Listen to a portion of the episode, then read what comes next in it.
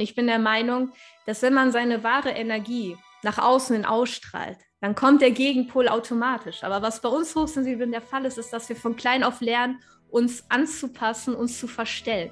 Weil uns beigebracht wurde, okay, so wie du bist, bist du zu sensibel. Mhm. Du empfindest zu viel, du übertreibst. Und so beginnen wir uns zu verstellen. Und das sieht natürlich auch unser Außen.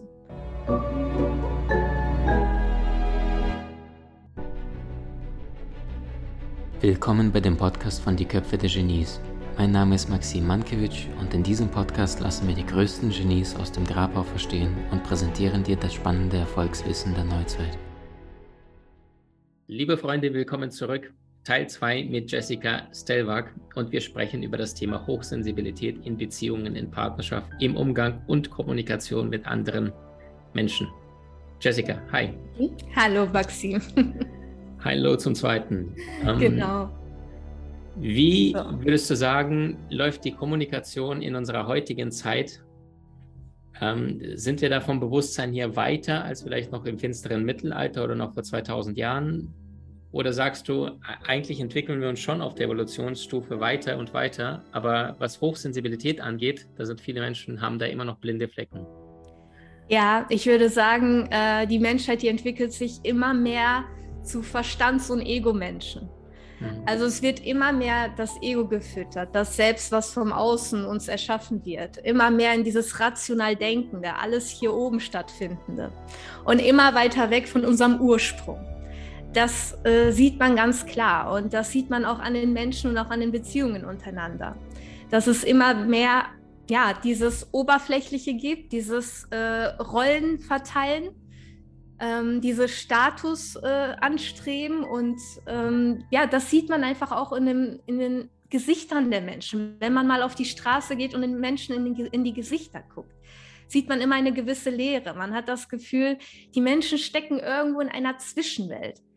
Und dieses Tiefe in sich Ruhende, dieses Intuitive, dieses ähm, ja, diesen Ursprung, den wir eigentlich in uns tragen, den sieht man leider immer weniger. Und dementsprechend sieht man es auch in den Beziehungen der Menschen, dass sie immer mehr ja, auf oberflächlichen ähm, ja, Bedingungen stattfinden. Und ähm, ich finde, wir Menschen sollten wieder anfangen, weniger nach Ego, nach Verstand zu leben, weil wir auch dadurch jetzt sehr isoliert leben. Also wir Menschen isolieren uns immer mehr, nicht nur seit Corona, sondern man sieht es auch durch die sozialen Medien, dass dieses Zwischenmenschliche, wo man wirklich die Energie spürt des Gegenübers, wo man wirklich ineinander eintaucht, dass das immer weniger zu sehen ist. Mhm. mhm. Gehen wir mal vielleicht ein bisschen spezifischer Bereich äh, persönliche Partnerschaft, Beziehung, ja. Ehe vielleicht auch. Wie findet da ein hochsensibler Mann, was vielleicht überwiegend eher die Frauen sind, aber vielleicht äh, die hochsensiblen Frauen, die immer wieder uns schreiben und sagen, Maxim, wo finde ich überhaupt heutzutage noch bewusste Männer? Weil irgendwie sind die alle eher so Mainstream interessiert und ich bin mhm. eh schon Frau, das heißt, das Gehirn ist eh schon stärker vertratet, das heißt, die hochsensiblen Anteile sind bei einer Frau, die eher multitaskingfähig ist, mhm. eh höher ausgeprägt. Und wenn die Frau sich noch mit spirituellen Dingen auseinandersetzt, dann sagt sie, im Grunde genommen, ich sehe 100 Typen vor mir und gefühlt einer bis ein halber passt eventuell zu mir, weil ich mich permanent weiterentwickle. Also wie, wie findet man heutzutage oder Frau einen Partner, der ähnlich tickt wie er oder sie? Ja, also ich bin der festen Überzeugung, es gibt ja mal Yin und Yang. Diese zwei Energien, weiblich und männlich, die sich sehr, ja, die sich ergänzen. Und ich bin der Meinung, dass wenn man seine wahre Energie nach außen hin ausstrahlt, dann kommt der Gegenpol automatisch. Aber was bei uns Hochsensiblen der Fall ist, ist, dass wir von klein auf lernen, uns anzupassen, uns zu verstellen. Weil uns beigebracht wurde, okay, so wie du bist, bist du zu sensibel. Mhm. Du empfindest zu viel, du übertreibst. Und so beginnen wir uns zu verstellen. Und das sieht natürlich auch unser Außen. Das war auch bei mir sehr interessant zu sehen. Ich habe mich auch mein Leben lang, als ich dachte, meine Hochsensibilität ist noch etwas Schlechtes, verstellt, vor anderen Menschen verstellt und immer das versteckt, was ich bin.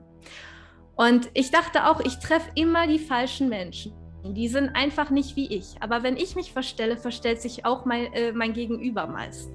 Und dann kam der Punkt, wo ich ja herausgefunden habe, okay, du bist hochsensibel. Der Punkt, wo ich angefangen habe, mich anzunehmen, nicht mehr vor mir selber wegzurennen und mich als das anzunehmen, was ich bin und auch ohne Kompromisse auszuleben. Und keine fünf Tage später ähm, hat mir mein jetziger Lebenspartner eine Nachricht geschickt. Und ich war zu dem Zeitpunkt in einer ganz großen Umbruchphase. Ich habe meinen Job gerade gekündigt, ich war gerade schon am Umziehen, meine Wohnung war gekündigt. Und ich dachte, es macht doch gar keinen Sinn. Du bist jetzt eh in ein paar Tagen an einem anderen Ende von Deutschland. Habe mich dann aber mit ihm getroffen. Und ähm, er war der erste Mensch, wo ich dann angefangen habe, komplett das, was ich wirklich fühle und denke, ohne Filter einfach mal rauszulassen. Das, was ich mich vorher nie getraut habe, weil mir immer eingeredet wurde, okay, es ist falsch. Und plötzlich saß er da mit großen Augen und meinte, wie, ist es bei dir auch so? Das heißt, er war genauso sein ganzes Leben lang dabei, sich zu verstellen vor anderen, weil er dachte, er ist der Einzige, der so fühlt, der so denkt. Und ja, so haben wir uns gefunden, dass, äh, ja, herausgefunden, dass wir beide unser Leben lang uns verstellt haben, weil der andere sich auch immer verstellt hat. Das heißt, in dem Moment, wo wir komplett wir selber sind, geben wir auch unterbewusst unserem Gegenüber die Erlaubnis, er selbst zu sein. Und ähm, ja, dann ist was ganz Verrücktes passiert zum Thema Yin und Yang. Ähm, normalerweise dachte ich immer, ich bin beziehungsunfähig, weil ich immer diesen, dieses Bedürfnis nach Rückzug, nach Alleinsein habe. Und das für mich immer im Widerspruch zu einer innigen Beziehung stand. Und bei unserem allerersten Date kam es dann irgendwann ähm, zu unserem ersten Kuss. Und diese zwei Energien, dieses Yin und Yang, war so intensiv, dass ich in Ohnmacht gefallen bin. Also es ging mir den ganzen Tag über super. Ich habe genug gegessen, geschlafen und als plötzlich diese zwei Energien aufeinander geprallt sind. Also ich meinte auch zu ihm, ich habe richtig gespürt, wie mich jemand so von meinen höheren Sphären so gepackt und auf den Boden äh, gerissen hat, im positiven Sinne. Ähm, und man muss sich bewusst machen, jetzt leben wir seit drei, vier Jahren sogar in einem Van, 24 Stunden zusammen. Das für mich vorher komplett utopisch war, weil ich nicht mal in einem, ähm, nicht mal über einen längeren Zeitraum mit einem Menschen in einem Raum sein konnte, weil ich immer wieder Bedürfnis nach Rückzug hatte. Und ähm, es war auch eine Intuitionsfindung, die da war weil ich äh, habe einfach gemerkt, da war irgendeine Anziehung. Und dadurch, dass man komplett man selber war, war er komplett man selber und wir haben herausgefunden, okay, wir haben beide dieselben Bedürfnisse. Das heißt, wir brauchen beide das, ähm, ja, die Freiheit, uns auch mal zurückzuziehen. Und Beziehung heißt nicht, dass man 24-7 zusammen sein muss, dass man die ganze Zeit irgendwelche Erwartungshaltungen erfüllen muss. Denn viele Hochsensible kommen immer zu dem Entschluss, ich bin nicht der Beziehungstyp, weil einfach der Drang zum Alleinsein da ist. Aber es muss sich überhaupt nicht ausschließen. Und ähm, wie kann es denn praktisch aussehen? Also ich habe jetzt zum Beispiel ähm, auch die Erfahrung gemacht, dass viele Menschen dieses, die Herausforderung, dieses äh, gesunde Nähe-Distanz-Thematik mhm. eigentlich sich noch nie wirklich bewusst angeschaut haben und dann erwarten eine oder beide vielleicht gegenseitig etwas von dem anderen, ohne dass sie es jemals direkt kommuniziert haben. Also wie macht ihr das für euch, um diese Nähe-Distanz Thematik anzusprechen, ohne dass der andere vielleicht gekränkt ist oder emotional abhängig ist oder vielleicht wütend, wieso verbringst du so wenig Zeit mit mir oder, oder zu viel Zeit vielleicht sogar? Tatsächlich äh, war es bei uns persönlich nie Thema, weil wir beide hochsensibel sind. Also mhm. es hat sich tatsächlich von Anfang an so gefunden, ohne dass wir es vorher wussten. Mhm. Und es war einfach, ähm, ja, es hat, es hat sich so ergeben, dass wir plötzlich zusammen waren und ähm, wir spüren den anderen Menschen einfach. Also es ist auch das Schöne an Hochsensiblen, die spüren den anderen Menschen. Manchmal sind gar nicht Worte notwendig. Und wenn, dann können wir es offen kommunizieren. Du, ich brauche gerade Zeit für mich. Und ja, der andere weiß halt, okay, es ist bei mir auch so. Es hat nichts mit dem anderen zu tun. Aber es ist generell immer wichtig, in dem Punkt offen zu kommunizieren und dem anderen seinen Standpunkt zu erklären, dass man gerade vielleicht Zeit für sich braucht und dass es aber nichts mit dem Gegenüber zu tun hat, sondern dass man einfach gerade wieder zu viele Reize aufgenommen hat und Zeit zum Verarbeiten braucht. Also ob der Partner hochsensibel ist oder nicht, eine offene Kommunikation ist da einfach das A und O, dass man da seinem Gegenüber seine, ja, seine Gefühlswelt auch immer nahelegt und nicht einfach sich zurückzieht und nicht drüber spricht und der andere das schnell äh, missinterpretieren kann. Mhm. Ähm, genau, so dass man da einfach offen immer drüber redet. Mhm. Jessica, wie ist das äh, Thema Tinder, Thema On-Off-Beziehungen, Thema dieses, ähm, ich will ja eigentlich, aber ich traue mich nicht und dann endet es oft in der Kiste oder bei irgendwelchen Dates und dann äh, haut einer von beiden relativ schnell ab. Wie sind da die Hochsensiblen gepolt? Ja, also bei den Hochsensiblen ist es oft ganz oder gar nicht. Mhm. Also wir haben meist eher nur einen An- und Ausschalter. Und ähm, das heißt, entweder lieben wir mit ganzem Herzen und es kommt alles raus, was da ist, oder wir machen komplett dicht. Mhm. Denn diese Filter, die uns meist fehlen bei der Aufnahme von Reizen, das heißt, ähm, uns fehlen einfach gewisse Filter, weswegen wir auch so viel wahrnehmen um uns herum, fehlt auch sozusagen im Output. Das heißt, das, was nach außen kommt. Und ähm, ja, die meisten haben dann entweder dieses, ähm, ja, entweder führen, führen sie eine Beziehung, wo wirklich all in ist, oder sie machen eine Mauer hoch und mhm. distanzieren sich komplett, entweder emotional oder auch ähm, überhaupt körperlich. Also das ist oft die Erfahrung, die ich gesammelt habe. Mhm. Ähm, deswegen dieses ähm, schnelle Hin und Her sieht man eher selten bei Hochsensiblen, weil mhm. da doch immer zu viele Gefühle auf dem Spiel sind. Oder sie schaffen es halt, die Mauer komplett oben zu halten und dann wird alles nur auf oberflächlicher Basis, nur auf das Sexuelle ähm, mhm. genau gelegt. Wo der Hochsensible aber hinterher merkt, dass es ihm gar nicht gut tut. Äh, genau. Selbst wenn es vorher kribbeln vielleicht dann in, in der Fantasiewelt dann sich mhm. angefühlt hat, an der Realität meistens eher einen runterzieht im Anschluss.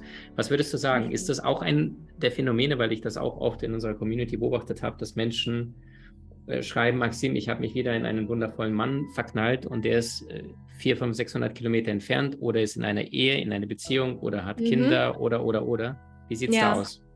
Ja, das ist ein typischer unterbewusster Schutzmechanismus meist, auch bei uns Hochsensiblen, dass wir uns immer in das Unerreichbare verlieben.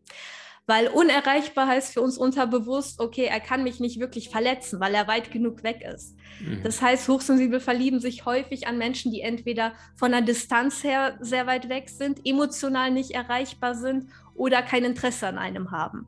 Das ist so ein unterbewusster Schutzmechanismus, der da oft einspielt, weil wir einfach, ähm, ja, oft verletzt wurden oder gemerkt haben, dass unsere Verletzlichkeit uns zum Verhängnis wird. Mhm. Und ähm, ja, so uns immer ins Unerreichbare verlieben. Mhm. Und wie sieht es denn aus, Thema, ähm, mal angenommen, es sind zwei Menschen, die finden sich beide sympathisch. Einer von denen ist definitiv, mindestens einer davon ist definitiv äh, hochsensibel.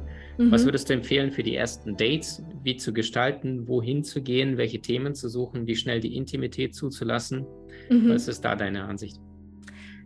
Also was den Ort angeht, auf jeden Fall etwas, was nicht zu reizüberflutet ist, weil ich weiß, meine ersten Dates früher haben immer in irgendwelchen äh, Restaurants oder Bars stattgefunden, wo die Menschen laut geredet haben, die Musik noch an war, man sich fast anbrüllen musste. Also ähm, Spaziergänge sind immer sehr schön, wenn man einfach mal einen Spaziergang durch die Natur macht.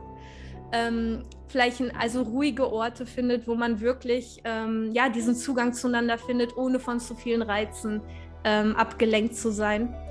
Und ähm, wie war nochmal die andere Frage? Es ist super, dass ich, das ist das erste Mal, dass mir das passiert, dass jemand, wie genauso wie ich, gefühlt jeden zweiten Interview dann sagt, Entschuldigung, wie war nochmal die Frage drin? Also das heißt, da haben sich zwei gefunden mit diesem Scanner, ne? Das Gehirn ja, ja. in 70 verschiedene Richtungen. Also die zweite Frage war Intimität, Sexualität bei Hochsensiblen, ähm, mhm. weil die, meine Wahrnehmung ist, ähm, also ich zähle uns jetzt beide definitiv dazu, Übrigens, Hochsensibilität hängt auch sehr oft mit äh, Hochbegabung zusammen. Ne? Also mhm. Menschen, die sehr, sehr viele, ich habe im Laufe meines Lebens mittlerweile 40 Seminare gegeben, die alle unterschiedlicher Themen waren und die Leute sagen, Maxim, das, das kann nicht tiefgründig sein. Und ich sage, doch, geht, wenn mhm. der Vinci das im Mittelalter schafft, auch als ja. eine Scanner-Persönlichkeit. So, zurück zur Frage. Also Thema Intimität, Sexualität ähm, und, und vielleicht auch in den ersten Dates, wie mhm. schnell ist denn für einen Hochsensiblen vielleicht Intimität hergestellt? Mhm. Und in welcher Form kann das aussehen?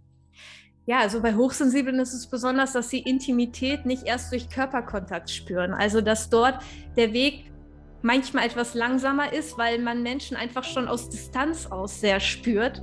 Mhm. Also, und es ist halt sehr wichtig, dass die Energie stimmt. Also bei mir war es früher so, ich dachte immer, ich bin ein Mensch, der wenig Körperkontakt braucht, weil wenn die Energie irgendwie nicht gestimmt hat, hat mich immer irgendwas zurückgedrängt. Bis dann halt dieser eine Mensch kam, wo ich gemerkt habe, okay, da ist gerade dein Gegenpol. Das war wirklich wie zwei Magneten, die nur aneinander geklebt haben. Also ähm, es ist ganz unterschiedlich. Wenn man merkt, okay, da stimmt irgendwas nicht, dann wird man automatisch immer auf Abstand gehen. Aber generell würde ich sagen, dass der Weg dorthin doch etwas langsamer ist, weil man den Menschen halt doch sehr intensiv schon von Anfang an spürt. Und je stärker die Vertrautheit wird, umso mehr tastet man sich dann meist auch an den Menschen heran.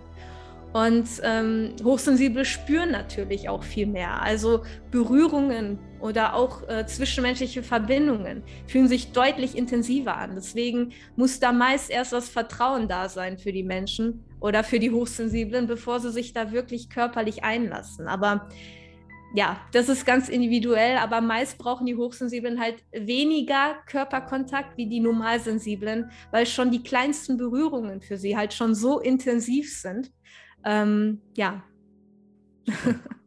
Super. Mm, mal angenommen, du hättest die Chance, die ganze Welt zu erreichen, also die Menschen, die das Thema HSP kennen mhm. und diejenigen, die sagen, damit habe ich noch nichts am Hut gehabt, aber es ist ja faszinierend. Ähm, und dann denken die plötzlich, ja stimmt, meine Oma oder mein Lebenspartner oder meine Kinder oder ein guter Freund, ein Kollege in der Arbeit, der tickt genauso, worüber die beiden jetzt gerade gesprochen haben. Mhm. Was würdest du der gesamten Weltbevölkerung an zwei, drei Ideen mitgeben wollen können zum Bereich Hochsensibilität? Ähm, zwei, drei Ideen. Also im Sinne von, was würde diesen Menschen, die selber so sind, helfen und was mhm. würden den anderen, die sich selbst nicht dazu zählen, helfen, diese Menschen zu verstehen, in Kontakt vielleicht mit denen, auch in der Kommunikation? Mhm.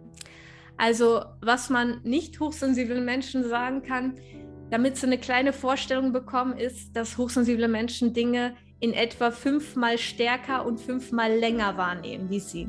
Dass sie da erstmal gefühlstechnisch schon ein Gefühl für bekommen, ähm, wie intensiv das Fühlen wirklich sein kann. Und ähm, ja, dass uns einfach gewisse Filter fehlen. Mhm. Und den Hochsensiblen würde ich sagen, ähm, zunächst, du bist genau richtig, so wie du bist. Du musst daran nichts ändern. Deine Hochsensibilität ist deine Superkraft und nicht deine Schwäche. Du musst nur anfangen, sie richtig einzusetzen. Und du bist in der Lage, mit dieser Fähigkeit ähm, eine große Welt zu schaffen. Also etwas, was gerade für dich vielleicht noch unrealistisch wirkt. Denn Hochsensible sind meist dafür geschaffen, etwas, ja, also wirklich Pioniere zu sein, andere Menschen zu missionieren also die etwas wirklich in die Welt tragen können, weil sie etwas in sich tragen, was die Menschheit immer mehr vergisst. Das ist die Feinfühligkeit, das ist die Menschlichkeit, das ist die Natürlichkeit und die Intuition, die uns von klein auf immer als Schwäche beigebracht wird, aber die diese Menschheit so sehr braucht. Und deswegen hör auf, sie zu verstecken, sondern lebe sie endlich und zeig den anderen Menschen, wie wichtig diese Fähigkeiten sind. Das war wundervoll, auf den Punkt. Also all die Menschen da draußen, die sagen, ich bin fein, ich bin sensibel, ich versuche das vielleicht manchmal durch, durch, durch Schutz, was andere vielleicht als Härte oder Kühlnis wahrnehmen, was du im Inneren gar nicht bist, mhm. trau dich noch mehr zu zeigen und vor allem such dir Gleichgesinnte. Mhm. Leben in einer vernetzten Zeit, in einer Welt, wo so viele andere hochsensible Seelen sich outen, zeigen. Das heißt, du bist heute nicht mehr im wie noch vor 50 Jahren, wo keiner einander finden konnte, sondern es gibt Plattformen, ja. es gibt Möglichkeiten. Und äh, Jessica, dir danke ich vom ganzen Herzen, dass du diesen Mut hast und auch äh, mit uns dieses wunderbare Interview, dieses Gespräch führst und geführt Gerne. hast, weil, weil ich weiß, dass du sehr, sehr viele dieser äh, Gespräche äh, nicht zusagst oder bewusst absagst. Und deswegen freut mich umso mehr, dass unsere Community und deine Community noch mehr von dir und von deinem Wissen erfahren. Du hast ja. das letzte Wort. Danke. Es freut mich auch sehr. Wundervoll. Jessica Stellwag, für all die Infos und Co. findet ihr ein paar Links unterhalb von diesem Interview. Ich danke dir vom ganzen Herzen. Bleib mutig, entschlossen auf deinem Weg und danke für deine wundervolle, wertvolle Arbeit für die Menschen. Ja, ich danke dir. Du hast Menschen in deinem Umfeld, die dir besonders wichtig sind? So teile den Podcast mit ihnen und wenn du es möchtest, bewerte und abonniere diesen. Wenn du noch schneller deine Meisterschaft erlangen möchtest, so findest du über 20 außergewöhnliche Videokurse in unserer Genieakademie unter maximmankiewicz.com.